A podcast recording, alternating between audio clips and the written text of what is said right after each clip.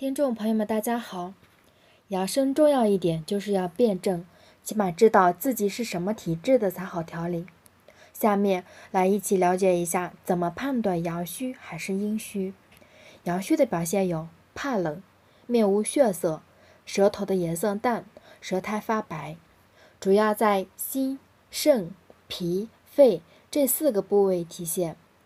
阴虚的表现有五心烦热。也就是手脚心发热，颧骨发红，睡觉出汗，口干舌燥，小便发黄，舌头偏红，舌苔很薄，主要体现在心、肾、肝、胃这四个部位。那么我们怎么判断自己是阳虚还是阴虚呢？主要从冷热上，肾阴虚的主要表现是一派热象，就是所谓的五心烦热。肾阳虚就表现为一派冷象，比如手脚发凉、面色苍白、精神疲倦。二、脏境上，肾阴虚时，患者会表现出身体燥热不安的症状，而肾阳虚的患者相对来说就比较冷静了，他容易表现出郁郁寡欢、气短、爱哭、容易疲劳的症状。三、舌头差异上，中医认为舌为心之苗。舌头的状态反映了人体的内部情况。看舌头辨疾病是中医的一个诊断方法，它会根据舌头和脉象来判断患者真正的病因是什么。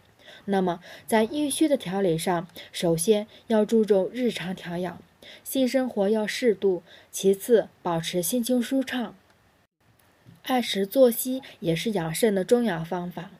其次，要经常进行强肾的锻炼，进行腰部的活动，还可多做一些刺激脚心的按摩。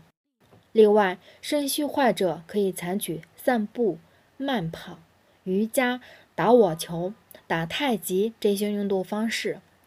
最后，在饮食的调理上，阴虚质患者应该吃滋阴的食物，比如瘦猪肉、鸭肉、绿豆、冬瓜。